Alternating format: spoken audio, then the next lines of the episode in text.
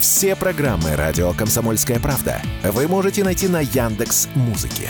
Ищите раздел вашей любимой передачи и подписывайтесь, чтобы не пропустить новый выпуск. Радио КП на Яндекс Музыке. Это удобно, просто и всегда интересно. Что будет? Честный взгляд на 9 ноября. За происходящим наблюдает Иван Панкин. Здравствуйте, друзья! Иван Панкин в студии радио «Комсомольская правда». Рад вас приветствовать. Напоминаю, что трансляции идут в YouTube, разумеется.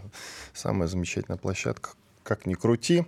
Утро 09.11.23 года. Не Панкин называется канал. Пожалуйста, подписывайтесь, ставьте лайки. Рутюб и ВКонтакте тоже не игнорируем и не забываем. Ставка-то на них. Надеемся, что когда-нибудь они будут лучше, чем YouTube. И этого, конечно, и мы себе желаем. Подкаст платформы. Начнем с сайта radiokp.ru. Кнопка «Прямой эфир» и другие. Казбокс, Яндекс Музыка, Google Подкаст, Apple Подкаст. И, разумеется, замечательный агрегатор, который называется podcast.ru. Телеграм-каналы Панкин, там есть все ссылки на всякий случай. Или радио «Комсомольская правда». Тоже подписывайтесь. Огромное количество важных и полезных новостей. Начинаем. Что будет? Вчера уже под самый вечер интересная довольно-таки новость появилась в лучших телеграм-домах. Один из этих самых телеграм-домов называется «Соловьев», у которого больше миллиона подписчиков.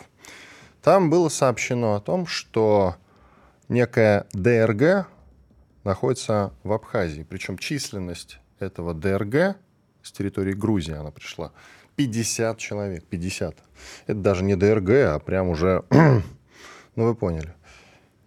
Я, честно говоря, обалдел. Это же, ну, прямо объявление войны получается какое-то. Но потом Соловьев этот пост грохнул. Другие писали о том, что численность этого самого ДРГ в Абхазии составляет 7-10 э, человек, не более. То есть уже полноценная все-таки ДРГ по классике. Тем не менее, чуть позже новость, э, новость в каком-то смысле, в каком-то смысле опровергли, но прямо сейчас она все еще висит в топе Дзена. То есть новость о том, что в Абхазии, я даже могу вам ее прямо сейчас озвучить, в Абхазии находится ДРГ, она по-прежнему глобально не опровергнута. Итак, вот даже телеграм-канал, у которого тоже более миллиона подписчиков, раньше всех, ну почти, пишет. Вот, в 7 утра он выдал. Силовые структуры Абхазии ищут семерых вооруженных людей близ села Азанта Гулрыбского района. Их видели местные охотники. Под усиленную охрану взяты все подступы к городу Сухум, сообщил министр внутренних дел Роберт Киут. По рассказам охотников, они были вооружены иностранным оружием, предположительно автоматами М4 в черной форме, в масках, касках, хорошо экипированы. У них также был коптер, который летал над местностью. Глава МВД добавил, что силовые структуры республики задействованы в поиске вооруженной группы, по его словам, под усиленную охрану, охрану взяты все подступы к городу Сухум. Вот такая, собственно, новость. А второй фронт, получается, открыли против нас. Это же, ну, если правильно понимать. Сегодня еще побеседуем э, с военными экспертами об этом. Это разведка боя. я, конечно, заинтересовался. Что касается второго фронта, ведь в этом году мы эту тему обсуждали, второй фронт со стороны Грузии. И неоднократно с разными военными экспертами пришли к выводу, что никакой второй фронт со стороны Грузии невозможен. Ну, потому что действует прививка 2008 года, потому что там, ну, не пророссийское правительство, сколько такое правительство, которое нацелена на диалог с Россией. Президент, конечно, Иванишвили, кажется, ее фамилия. Она, разумеется, прозападная, но она всего лишь президент. А это парламентская республика. И в этом смысле интересно подумать насчет Второго фронта снова. Итак, в мае этого года, то есть полгода назад, украинские власти призывали Грузию открыть Второй фронт против России – об этом тогда рассказывал глава правящей партии страны «Грузинская мечта» Ираклий Кабахидзе. По его словам, к началу антироссийских действий страну призывал секретарь Совета национальной безопасности и обороны, то есть СНБО, Украины, Алексей Данилов, а также советник главы Офиса президента Украины Михаил Подоляк.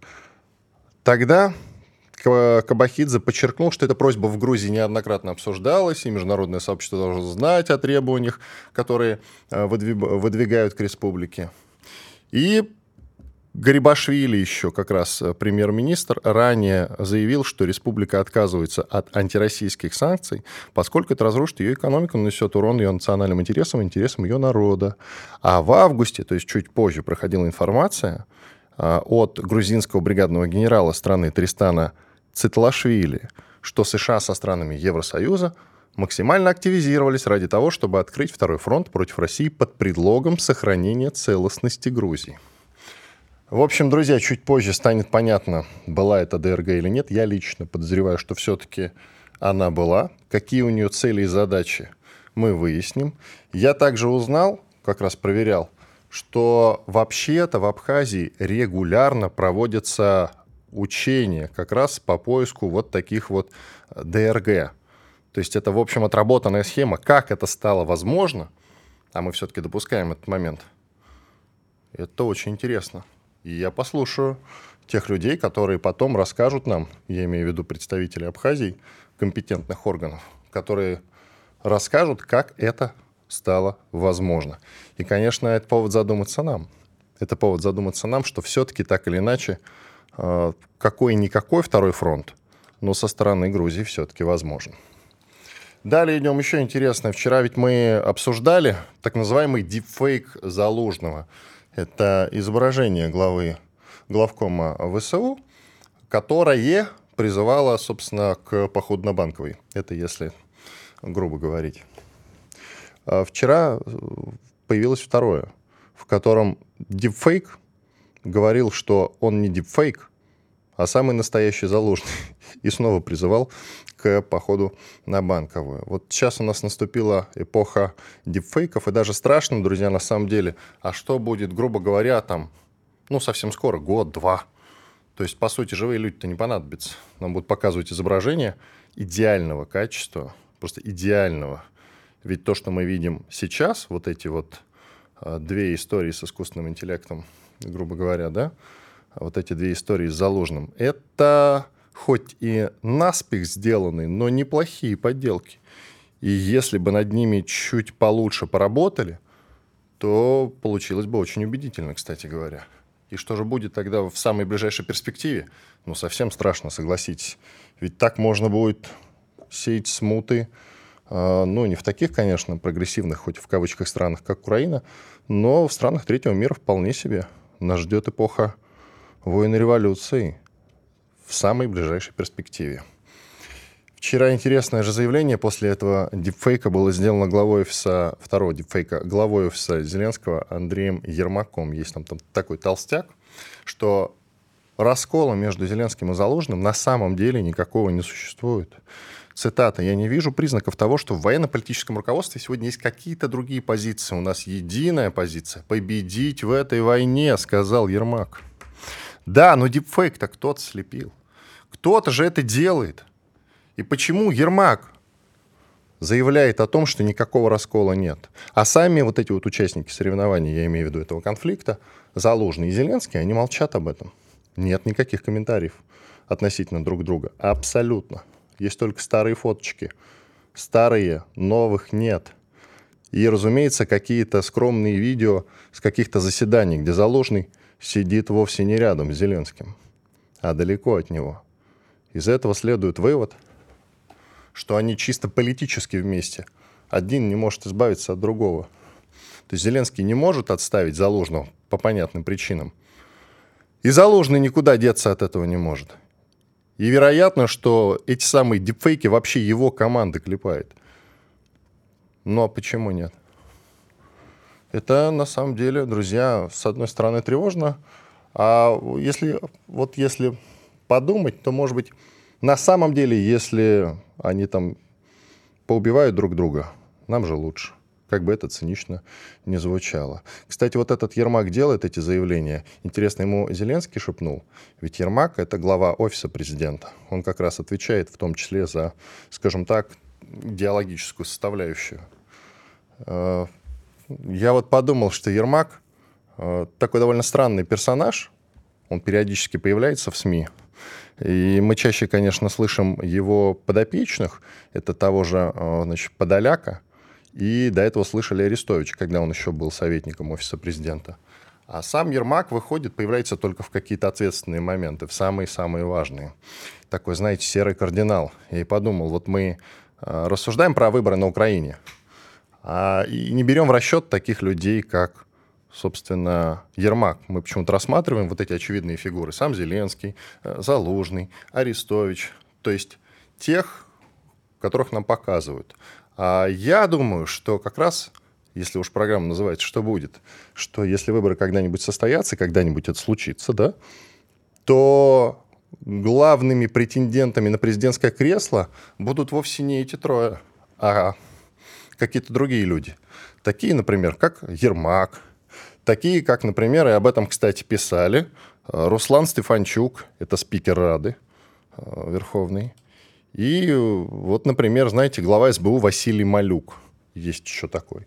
А может быть, и они трое все вместе. Будет такая, знаете, будет такая команда «Три толстяка», как в бессмертной классике. Будет довольно забавно, согласитесь. Три толстяка управляют Украиной. Почему нет? Просто как вариант. Ну или кто-то из них по отдельности. А они, вот эти двое, будут приближенными. Кто двое, непонятно. Допустим, э, возьмем за основу Ермака, Малюк заместитель, Стефанчук заместитель. Весело получится. Давайте паузу сделаем. Через две минуты продолжим. Оставайтесь с нами на радио «Комсомольская правда». Радио «Комсомольская правда». Срочно о важном. Что будет?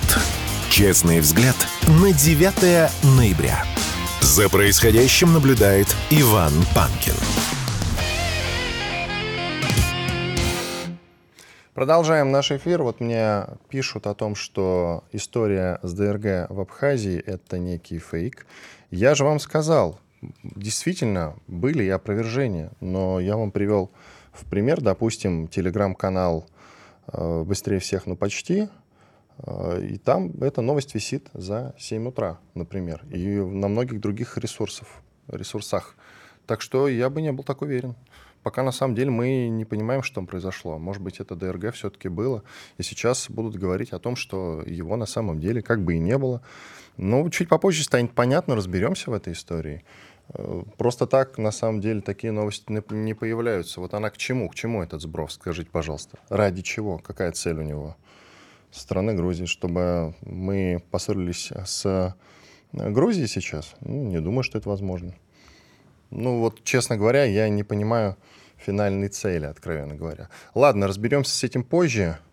Э, те военные эксперты, в принципе, которых я читаю, сошлись во мнении, что ДРГ, как бы то ни было, скорее всего, все-таки, все-таки заходила на территорию Абхазии. Разберемся с этим чуть позже.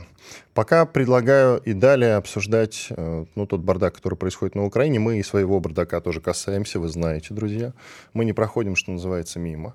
Обязательно все проблемы, которые возникают у нас, мы, по сути, стараемся обсуждать. Так что не надо думать, что мы только на Украину смотрим, пожалуйста. Но, тем не менее, уже который день э, Продолжается конфликт Ирины Фарион, это такая бывшая народный депутат Украины, известная своим русофобским подходом ко всему, известная своей ненавистью к России, оголтелая абсолютно, такой, что даже бойцам запрещенного в России Азова от нее тошно. Она их критиковала накануне за то, что они говорят на русском. Она говорила, что они сброд и что им нужно немедленно покинуть Россию. Она называла одну солдатку из того же самого Азова проституткой. Ну, в общем, так, вы знаете, отличается последние дни. И я накануне наткнулся на видео, где боец, правда, насколько я понял, не запрещенного в России Азова, а просто в ВСУ, ей отвечает. Очень эмоционально, предлагаю послушать. Пани Фарен, обращаюсь к вам. Я гражданин Украины, военнослужащий Украины. По вашим словам, я недостоин служить в лавах ЗСУ. По вашим словам, я русскоязычный, недостоин жить в Украине, среди украинцев. Я прошу освободить меня от воинской должности и забрать меня отсюда дать мне неделю времени, чтобы я все, что у меня есть, распродал, откройте границы, и я выйду с этой территории. По вашим словам, все русскоязычные не имеют ни морального права, ни физического права жить в Украине. По вашим словам, все русскоязычные не имеют права защищать Украину. То есть, вашу мать, идите, собирайте украиномовных, и идите сюда, в окопы, welcome to окопы. И ройте здесь эти окопы, и воюйте. А если вы такая патриотка, тоже идите сюда. И не надо мне рассказывать, что вы женщина. Идите, ходите, собирайте кишки, руки и ноги пацанов. Перебинтовывайте пацанов. Если вы такая патриотка Украины, вышиваночку такую умеете одевать. Идите сюда и воюйте. А нас, всех русскоязычных, недостойных, освободите от воинской должности, откройте границы, и мы все нахрен отсюда уедем. Но довольно продолжительный, правда, комментарий, но я еще, кстати, не весь-то его использовал. Я его подсократил очень серьезно, подужали его. Основную часть оставили, согласитесь, очень эмоциональная. И в такой момент даже некое сочувствие испытываешь э, к этому бойцу ВСУ, согласитесь, есть такое. Все-таки это солдат, он наш противник, он наш враг. Но это солдат, который защищает свою родину, как он это понимает, как он это видит. Он с оружием в руках это делает, переносит все эти невзгоды.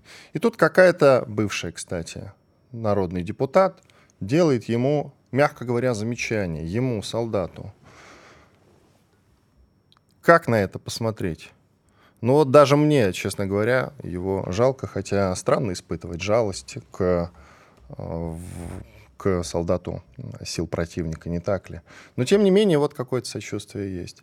И там таких много сейчас. Это, кстати, один из моментов, который в самой ближайшей перспективе может привести к какому-то раздраю в обществе украинскому. Если оно сейчас назревает, то совсем скоро, я думаю, этот нарыв лопнет. Это приведет к каким-то волнениям.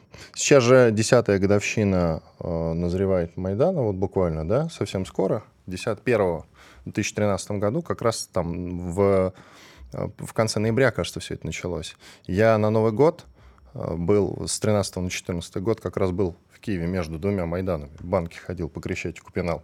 Как раз видел все эти последствия и слышал, что люди говорят. И тогда даже, 10 лет назад, украинцы были недовольны э, всеми этими языковыми э, ограничениями. Это было еще тогда понятно, что людей заставили говорить на украинском. Ну, буквально заставили огнем и мечом. Говорить по-русски это плохо. Вспомним недавнюю историю с таксистом, который прославился тем, что не стал переходить на э, украинскую мову. Когда два, значит, два мужика на заднем сиденье пытались его заставить говорить на мове. Им не понравилось, что он им по-русски отвечает. Идиоты. И он их выгнал из такси, его уволили потом затравили, но нашлась часть общества, которая за него заступилась. Вот он сейчас, кстати, в каком-то смысле популярен, я уж не знаю, он от этой популярности наверняка страдает все-таки, но тем не менее он сейчас популярен, может быть, в самой ближайшей перспективе уедет из страны, будет вести что-нибудь, э, какой-нибудь YouTube-канал за границей про то, как быть правильным украинцем. Но это так, шутки ради. Еще есть э, замечательные новости о том, что Украину все-таки нельзя принимать в Евросоюз, поскольку вместе с ней придет и война. Это Министерство иностранных дел Венгрии. Новость оттуда. Представляете? То есть Венгрия уже на официальном уровне, по сути, говорит о том, что будет блокировать вступление Украины в Евросоюз. Тем же временем президент Украины Зеленский дает правительству поручение для подготовки к переговорам о членстве Киева в ЕС. В тот же самый момент это происходит. То есть, видимо, в Венгрии понимали, что Зеленский сейчас даст правительству такие поручения, и как бы загоди говорит, нет, нет, нет, вместе с вами война, нафиг вы нам тут нужны. К нам присоединяется Павел Кукушкин, известный военкор интербригады «Пятнашка», автор телеграм-канала «Ты там был». Здравствуйте, Павел. Да, здравствуйте. Скажите, пожалуйста, вот э, есть разговоры такие, что сил у солдат противника все меньше и меньше, и тот натиск, который у них раньше-то был, стихает, кстати говоря. То есть э, часть сил и часть боеприпасов, часть вооружений все-таки уходит в Израиль. Я такой вывод делаю. Ну, безусловно, это общеизвестный факт, что часть э, предназначенного вооружения для Украины идет в Израиль, они этого не скрывают. Что касается э, ослабления э, давления с их стороны, ну тут тоже нужно быть осторожным и не впадать в такую необоснованную эйфорию. Да, действительно, есть ослабление огневого давления и на Запорожском участке, откуда я вернулся э, буквально накануне. Э, но, тем не менее, нужно понимать, что у них ранее до этого было достаточно серьезные поставки вооружения. Например, кассетные боеприпасы, которые им были поставлены ранее, э, применяют они достаточно активно. Да, у них сейчас э, снизилось, э, снизилось применение осколочно-фугасных снарядов, но тем не менее кассеты они применяют достаточно, достаточно активно. А, не знаю, насколько их хватит им, но тем не менее нам нужно быть осторожными в том плане, что ну, относиться к таким заявлениям, а, что ну все, они иссякли, они выдохлись, а, пошли вперед. Нет, у них э, достаточно сил еще, нужно относиться к этому осторожно. Это показывает, опять же, еще Херсонско-Крымское направление, где э, укронацистам удалось все-таки закрепиться в районе населенного пункта Крынки, и они там э, расширили свой плацдарм, пытались туда бронетехнику перебросить. Вот сейчас пока не знаю, жду новостей, успешно или не успешно, но пытаются постоянно перебросить. А этот участок очень горячий и напряженный. Мы его контролируем э, с помощью нашей артиллерии, с помощью наших, опять же, перед, бойцов э, передовых частей, которые там находятся. Но этот участок, этому участку нужно особое внимание уделять, как, впрочем, и всем остальным. То есть есть ли вероятность такая, что им удастся продвинуться, и там, насколько я понимаю, есть опасность выхода, ну, не на Крым, конечно, но приблизиться к Крыму, вероятно, получится у них, если мы не предпримем усилия соответствующие? Ну, я надеюсь, что ничего у них не получится, и э, наш генштаб и Минобороны ведут работу в этом направлении. Я просто говорю о том, что э, не нужно относиться шапкозакидательски э, вот к тому, что э, сейчас США переориентировались на Израиль, и про Украину все забудут. Не забудут. Они слишком много туда вложили, чтобы потом взять и забыть про это все. Поэтому, да, понятно, у них ситуация достаточно сложная. Но то, что они сейчас побросают э, свое э, вооружение и побегут домой, нет, такого не будет. Поэтому, конечно, нужно здесь, э, как говорится, держать ухо востро. Э, я верю в то, что ничего у них не удастся, естественно, и на Херсонско-Крымском направлении. Просто говорю о том, что нужно быть бдительными и... Э, не впадать в эйфорию. Нагнетать, Абсолютно правильно. Спасибо. Вот сейчас у нас под Авдеевкой идет э, наступательная Извините, Павел, у нас время вышло. Благодарим вас. Павел Кукушкин, телеграм-канал «Ты там был», военкор, интербригады «Пятнашка». Радио «Комсомольская правда». Срочно о важном. Что будет? Честный взгляд на 9 ноября. За происходящим наблюдает Иван Панкин. Продолжаем эфир. Иван Панкин в студии радио «Комсомольская правда». Трансляции идут на YouTube, канал Не Панкин, Рутюб и ВКонтакте, канал, соответственно, радио «Комсомольская правда». Подписывайтесь, вступайте, смотрите там, если хотите. Да где угодно, в общем-то. К нам присоединяется Владимир Трухан, полковник запаса Центрального аппарата Министерства обороны. Владимир Эдуардович, здрасте. Доброе утро всем. Так, э, есть интересные новости-то. Есть интересные новости. 90, на 96 процентов вот цифра такая, США израсходовали средства, выделенные на все направления поддержки Украины, включая поставки оружия. Заявление от Белого дома. И вот я как раз вас хотел спросить. Ну, сейчас действительно много говорят, что поставки оружия Украине уже сильно сократились. Стоит ли вообще на это рассчитывать глобально, и смогут ли они оказывать нам, э, скажем так, реальное сопротивление, даже если придется самим закупать вооружение на свои денежки, и в том числе на черном рынке? Ну, на свои денежки они могут закупить арбалеты где-нибудь в магазине спорттоваров. Ну, может быть, хватит даже на стрелы. А если без иронии, то все вот эти моменты имеют э, своих адресатов, да, и заявления в том числе. А сейчас, насколько мне известно, стоит проблема с выделением дополнительных средств. А, на поддержание Украины со стороны США, соответственно, это будет это, и может быть нагнетание обстановки, вот, что у нас все закончилось, связано в том числе и с этим. Э, в настоящий момент э, Украина, начиная с прошлого года, уже не способна самостоятельно вести никаких военных действий. Это уже отфиксированный факт. Украина ведет военные действия, основываясь на финансовой и материальной поддержке Запада. Здесь это связано не только с поставкой там, ракет и прочего. А, на какие деньги кушают украинские военнослужащие? На какие деньги лечатся? И чем они заправляются? Как они сейчас будут заходить в зиму? Э, кто им даст денег на зимнее обмундирование? И много-много-много еще. А, потому что у нас э, внимание публики привлечено к вот каким-то, знаете, большим масштабным вещам. От ракеты привезли, там еще чего-нибудь. А основные траты на войну – это траты на поддержание жизнедеятельности личного состава, его жизнеспособности. И э, это мы прекрасно понимаем. И э, здесь есть у публики еще непонимание военного планирования. Все почему-то считают, что военные прибили гвоздями один вариант, но у, всех же, у офицеров же, по мнению некоторой экзальтированной публики, одна извилина и ту фуражкой намяла. Вот. А на самом деле любые планы имеют разветвление. А, в зависимости и э, те или иные варианты вводятся на э, случай в зависимости от складывающейся обстановки. Украинские вооруженные силы, способные самостоятельно вести вооруженную борьбу на ресурсах Украины, кончились еще прошлым летом. Если бы Запад не оказал настолько массовую поддержку, мы бы уже все завершили.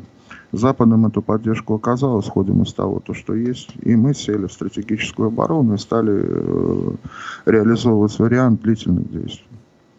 В настоящий момент прекращение поддержки Западом Украины э, приведет э, буквально в скоротечной перспективе нескольких недель к полному прекращению вооруженной борьбы э, со стороны Украины. Напоминаю, что мы воюем на своих ресурсах, на свои деньги. В принципе, особо не заморачиваемся. Вот так оно как-то. Можно ли рассчитывать на отсутствие мобилизационного резерва? Говорят, что воюют они последними силами уже. Это спекуляции в основном.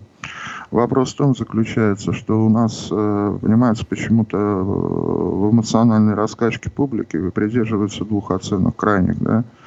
Либо там они пособирали чуть ли не фолькштурм, которые кидают в бой, либо там они такие высокомотивированные, высокоподготовленные, чуть ли не герои, а, которые э, выше нас там на голову и так далее. Нет, там есть всякие войска совершенно. Там есть э, небольш... ну, сравнительно небольшое количество действительно очень хорошо подготовленного личного состава. Но есть и такие вот территориальные обороны, есть вот это вот мясо, которое они кидают. Поэтому по-разному ну, бывает. И такого вот резерва, я так думаю, что людского резерва им на какое-то время хватит. Но практика показывает, что совершенно не нужно уничтожать весь э, людской мобилизационный э, потенциал для победы в войне. Слом наступает у противника и при наличии у него резервов. А так пока народу хватит, там еще из Европы начнут отлавливаться и вывозить. То есть но проходили же новости о том, что часть европейских стран, пока только Польша молчит по этому поводу, а остальные европейские страны отказались выдавать украинцев. Украине же. Указались отковать украинцев. Украине же это до сих пор пока из-за океана ничего не прилетело. Скажут и отдадут. Вполне вероятно, кстати. Что касается зимы, Зеленский говорит, что и зимой, несмотря на все трудности, контрнаступление продолжится, кстати говоря. Они смогут полноценно продолжать ну, то, что они называют контрнаступлением зимой. Ну, мы уже иронизируем над вариантом, что они ввели новый тип наступательных операций, а, ракадные операции, то есть вдоль линии фронта. Вот, туда-сюда ошибаются. А вот по, по, по сути, я не, не уверен, что они к зиме соберут полноценную группировку, которая будет достаточной для проведения наступательной операции, во-первых. Во-вторых, в значительной мере они утратили, э, как вам сказать, утратили особенности нашей доктрины. Они попытались воевать по натовским мануалам, да? У них там даже выдают, я сам это видел, захваченное на остатках украинского офицера их справочник, который дает одесскому выпускникам Одесского военного училища, назову это так. Там чисто, он там полностью, он по натовским э, всем этим подходам свинчен на украинском языке, такая интересная синенькая книжечка карманного формата. Вот, они пытались, э, но понимается, можно либо так, как у нас, да, с основой на общевойсковой бой, на проведение именно в оперативном плане общевойсковых операций, либо как у НАТО. Как у НАТО у них не получится приблизительно никогда, потому что э, они сил столько не соберут. Там основой является э, нанесение массированных ракетно-авиационных ударов и все такое. Ну, справочно. Э, американцы на операцию гораздо меньшего масштаба, как это ни странно, и по числу личного состава, по привлекаемой технике. Это называется «Свободу Ираку» 2003 год. Собрали авиационную группировку, 700 с лишним военных самолетов, из них 43 стратегических бомбардировщиков. Без этого оперативные подходы НАТО просто не работают. То Украине столько самолетиков даст, да? Но там еще масса нюансов. А, поэтому они провели такую операцию, в том числе неубедительную. А, потому что когда наступает, начинается фронтовой, ну, прорыв фронтального удара, оборона ломается только фронтальным ударом, как бы кто ни сказал. Фронтальный удар, это много трупов, много потерь. Это, это везде так, без этого не бывает.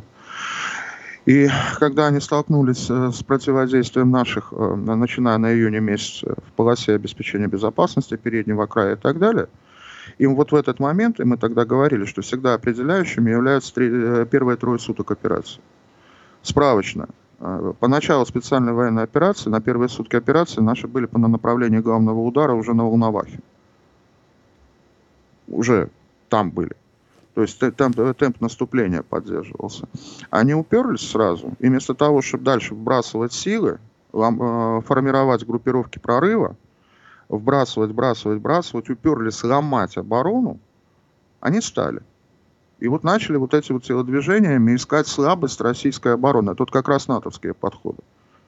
Они и в Ираке так действовали, американцы. Они и в буре в стакане так действовали. То есть они упираются в сопротивление, встают и начинают справа-слева э, тыкаться, где, где оборона потечет. Проводя операцию, шестую операцию ЦРУ в ТУ и так далее.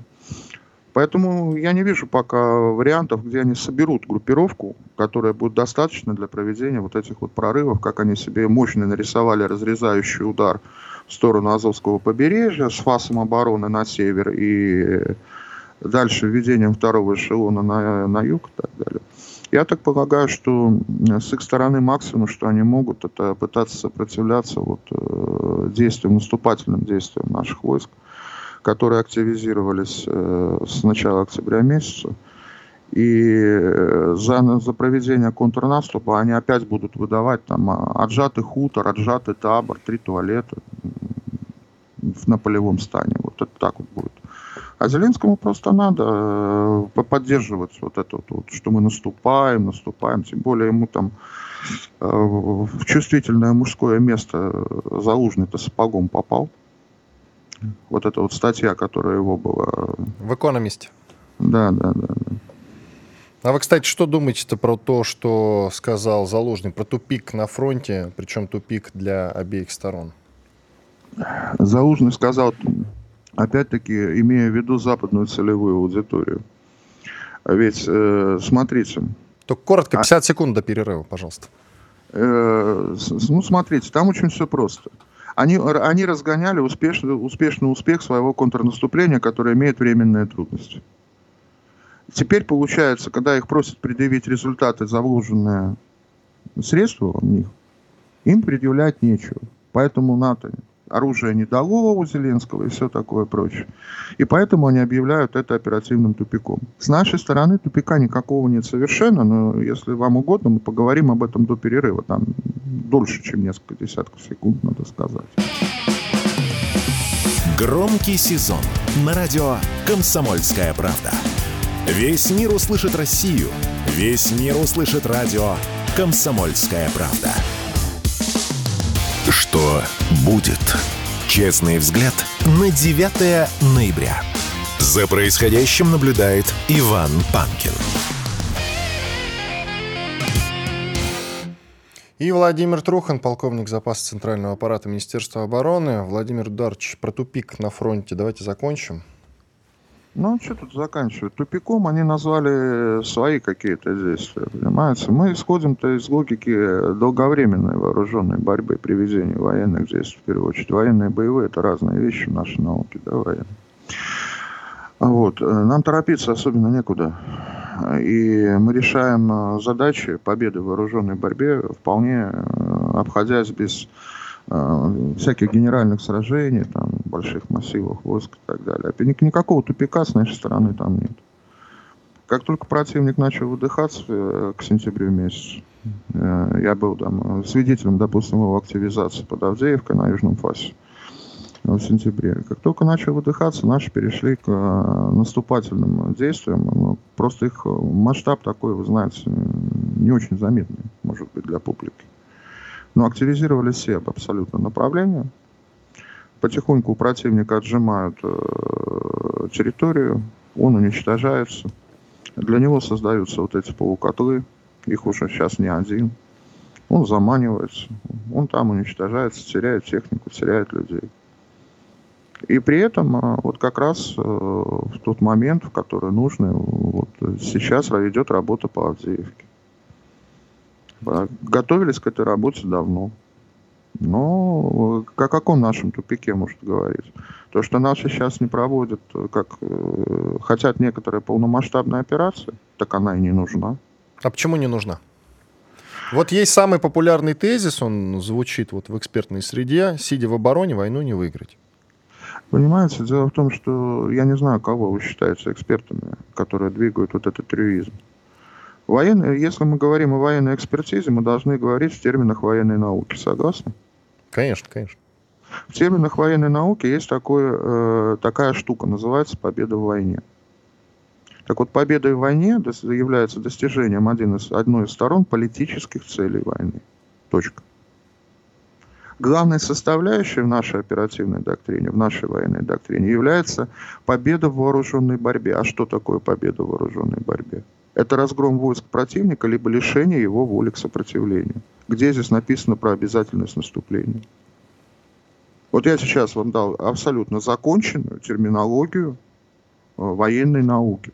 Еще раз, главная составляющая военного успеха – это разгром войск противника, либо лишение его воли к сопротивлению. А теперь оцените сами, умные люди все. Возможно ли в данных настоящих условиях специальной операции – лишение противника воли к сопротивлению без проведения полномасштабной наступательной операции, либо нет.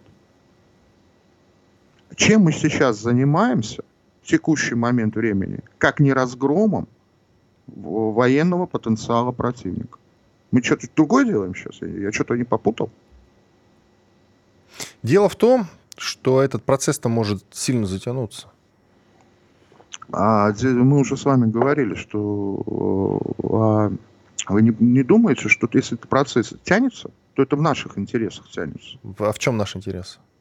Я думаю, а в, в наших интерес... интересах победить. В наших интересах победить. Победа в войне – достижение политических целей войны. Здесь про военное написано. Это, это терминология военной науки, базовая терминология, которую надо всем, кто идет в военную экспертизу, знать. Сейчас идет э, вопросы экономического трека, сейчас идут вопросы политического трека, потому что есть, э, есть понятие военных действий и боевых действий, это разные вещи.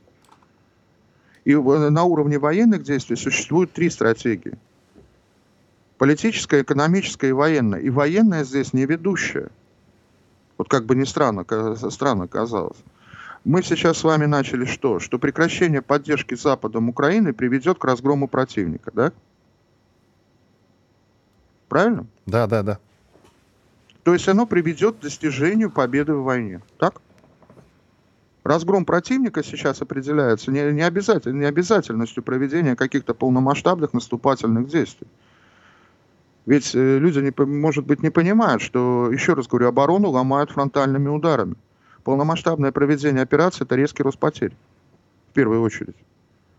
Мы людей сейчас бережем в основном в том числе. Мы достигаем своих целей вот этими э, той структурой действий, тем уровнем действия, тем проведением сейчас активизация в октябре произошла. Мы не операцию проводим, а наступательное сражение проводим. Это немножко меньший уровень, который заблаговременно подготовлены. Потому что, еще раз, по Авдеевке это знают достоверно. От тех людей, которые сейчас командуют и воюют. До начала этих наступательных сражений. Если сложатся благоприятные э, условия для проведения полномасштабной наступательной операции, какими условия считает благоприятным Генштаб, я не знаю. Я не, мне допуск государственной тайне прекращен э, в связи с уходом в запас. Может быть, проведут наступательную операцию, а может быть и будут до конца э, вот этого года вот так вот просто перемалывать в этой мясорубке резервы противника, перемалывать их, его боевой численный состав. Ведь не надо говорить вот какими-то, знаете, вот штампами. Вот надо обязательно наступать на операцию. Для чего? Для того, чтобы сетевая экспертиза, как болельщики порадовались, о, наши пошли гол забивать. Кстати, как э, изменилось-то ваше видение ситуации после посещения Донецка? Вы даже там неоднократно, по-моему, уже были за короткое время. Ну, с начала сентября три раза, и в понедельник еду вновь. А, вопрос... Э, я уточнил массу моментов, но это они, знаете, эпизодически подготовил там доклад, а, который тоже так пошел. Потому что есть моменты, которые надо совершенствовать, надо менять. У нас специальная военная операция, она вообще операция нового типа абсолютно и пытаться найти э, по ряду моментов э, какую-то опору в прошлом уже никак. Вот видите, вот сейчас мы размотали историю, связанную с э, тем, как мы сейчас действуем, да, вот эти небольшие, сравнительно небольшие в оперативном плане наступательные сражения и так далее, без генеральных каких-то вещей. Это, это тоже новизна. И новизны очень много, но это довольно долгий разговор. Измени... Это, поэтому подход, э, оценки не изменились. Я только уточнил те или иные моменты. Вот что изменилось, ну, здесь я вынужден признаться своей некомпетентности в отношении казачества. Тут не, не, не столько поездка в Донецк сыграла, сколько поездка в Луганск сыграла, где с, меня пригласило командование бригады «Терек», которая сейчас формируется в составе добровольческого штурмового корпуса. Вы знаете, у нас к казакам, ну, не знаю, у меня было там, такое слегка опереточное отношение, думаю, чего они там а я когда внутри у них побывал, в лагере подготовки побывал, да, посмотрел, да, они живут своим укладом, но они эффективны своим укладом, чем мы туда лезем-то. Надо им, наоборот, помочь, и если специальная военная операция даст вот именно старт формированию казачества, которым они всегда было, они же по своему укладу там живут. Они... Прямо как, тихий, как Шолохова Тихий Дон читаешь, разговаривая с ним. Вот это изменилось, но здесь я просто был неправ. А вот в подходах э, к ведению военных действий, в этих подходах принципиально ничего не поменялось. Есть уточняющие моменты, по которым закрываем, по которым, может быть, волонтеры помогают. Военная наука остается военной наукой. Накануне по Донецку мощный прилет был, там 6 погибших. И опять-таки самый популярный вопрос Почему мы сразу не отодвинули линию фронта? И тот же самый вопрос звучит и в отношении Белгорода. Ну, я не знаю, какая линия фронта у кого там проводит под Белгородом. Может, ему надо напитки тщательнее подбирать. Там линии фронта никаких нет. Там совершенно другая история. Я с, с более простого начну. Там, в принципе, было предложено господам не активизировать особенно Харьковское направление. И там еще есть история, несколько историй, о которых я знаю, но о которых в публичной плоскости говорить нельзя, связанные с некоторыми альтернативными героями, которых ныне нет с нами. А вот. А по Авдеевке гораздо проще все. А, давайте вспомним, с чего началась специальная военная операция. С того, что наши э, срисовали наступательную конфигурацию украинских войск, так ведь? И просто опередили приняли решение. Так вот, Авдеевка формировалась как укрепрайон, начиная с 2015 года, очень активно. Я видел съемки позиций, которые сейчас на фасе, на южном фасе обороны. Я спрашиваю, это окопы сейчас они накопали? Они говорят, нет, еще с 2015 года у них все это дело готово, залито и так далее. И в Авдеевке на момент начала специальной операции формировался мощный ударный кулак, потому что Авдеевку создавали как плацдарм а, для захвата Донецка. И атаковать Авдеевку в ситуации 22 года было полностью бесперспективно, потому что там сама агломерация, Авдеевка, Макеевка, Донецк – это одно и то же. И у них сейчас э, признак, вы знаете, вот если они ударили просто по мирному населению, по Донецку, да, просто так, вот как они сейчас делают, да, это признак того, что у них складывается на фронте все не очень. Потому что у них модус операнди такой. Они, когда начинают терпеть поражение, они сразу бьют э, по мирным городам. И, грубо говоря, бесперспективно было начинать в 22 году на Авдеевке, когда там стояли мощные войска, когда в мощных, мы стояли в мощных укрепах. Наши сделали хитрее, наши через Волноваху ударили на Мариуполь и добились, своего, добились своих целей по направлению главного удара. А Авдеевка постепенно разматывался. Личный состав оттуда выводился на, те, на более острое направление. 30 секунд. И Закончите коротко, пожалуйста. Да, коротко получается так, что э, благоприятная ситуация для штурма Авдеевки сложилась только к октябрю месяцу. Спасибо. Владимир Трухан, полковник запаса Центрального аппарата Министерства обороны. Благодарим за участие. Комсомольская правда. Радио, которое не оставит вас равнодушным.